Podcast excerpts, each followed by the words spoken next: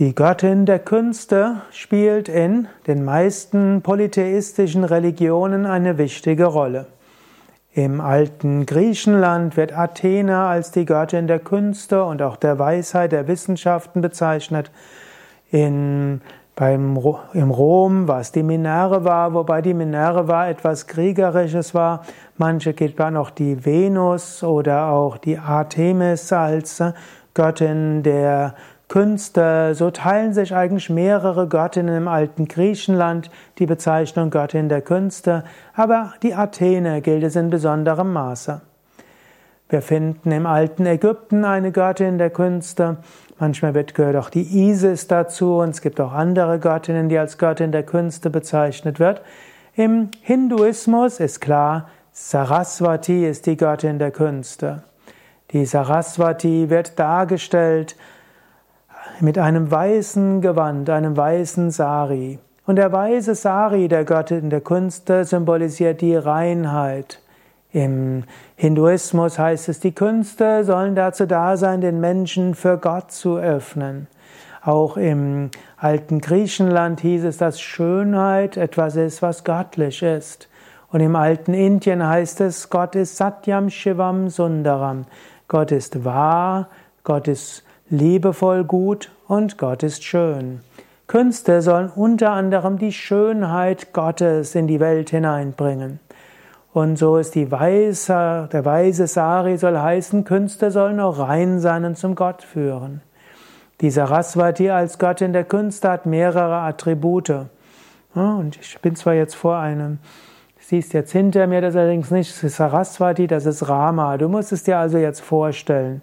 Ich will gerade schauen, habe ich hier irgendwo etwas, wo Saraswati ist? Nicht auf Anhieb findbar. Saraswati, also weißes Gewand, eine Gattin, Gattin der Künste. Als Symbol für die Künste hat sie dann eine Vina in der Hand, ein Musikinstrument in zwei Händen. Dann hat sie eine dritte Hand, wo die Veden drin sind. Und die Veden symbolisieren die Poesie, die Literatur und so weiter. Und in einer anderen Hand hat sie entweder einen Griffel als Symbol der Schreibkunst oder eine Japa-Mala als Symbol auch für die bildenden Künste, für Malerei, für Bildhauerei, für Handwerkskunst und so weiter. Die Göttin der Künste, Saraswati, gilt übrigens auch als launisch, so wie Künstler ja auch manchmal etwas launisch sind. Wir kennen ja auch den Ausdruck der Prima Ballerina und der Diva und Autoren und Künstler und Tänzerinnen und Musiker, Musikerinnen die haben ein bestimmtes Temperament, nicht alle, aber relativ viele sind ja auch an der Grenze fast zum Wahnsinn. Viele haben relativ intensive Emotionen, sie müssen ja auch die Emotionen anderer anregen, dazu müssen ihre eigenen Emotionen besonders machtvoll sein. Und gar nicht wenige Künstler sind ja auch irgendwann wahnsinnig geworden. So also die Göttin der Künste ist auch äh, etwas äh, unruhig, sie ist auch launisch und so ähnlich auch. Viele Künstler sind auch manchmal inspirierter, manchmal weniger inspiriert. Und da sollte man als Nicht-Künstler durchaus auch berücksichtigen. Ich sage das auch deshalb.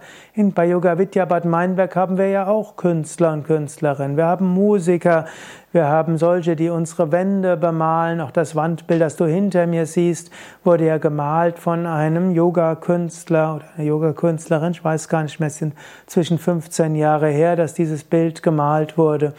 Es, wir haben also diese verschiedenen Künste. Auch Yoga-Lehrer und vortragende Seminarleiter haben auch etwas Künstlerisches. Nicht umsonst ist Saraswati die Göttin der Künste und des Wissens. Auch Top-Wissenschaftler haben ja manchmal auch so ein Künstlertemperament, manchmal sogar Top-Programmierer. Und so sollte man dankbar sein für die schönen Künste und wir sollten die Menschen, die letztlich Manifestationen der Saraswati, der Göttin der Künste ist, wertschätzen und sie mit Ehrerbietung behandeln und vielleicht die ein oder andere Temperamentspezialität auch ertragen und humorvoll damit umgehen und sogar das wertschätzen. Göttin der Künste will aber immer auch sagen, Künste sollten zu Gott führen. Und das ist vielleicht eine Sache in der Moderne, die ich nicht ganz so gut finde. Die moderne Kunst ist ja mehr sozial und sie ist ja gesellschaftlich und sie geht auf reine Emotionen und so weiter. Aber ich meine, das mag auch seine Berechtigung haben. Aber die Künste haben als große Aufgaben, dem Menschen Gott erfahrbar zu machen. Wenn du ein Kunstwerk anschaust, an ein paar Minuten davor stehst und es mit dein Herz sprechen lässt, sollte eine göttliche Erfahrung sich offenbaren, dann ist es ein besonders spirituelles Kunstwerk.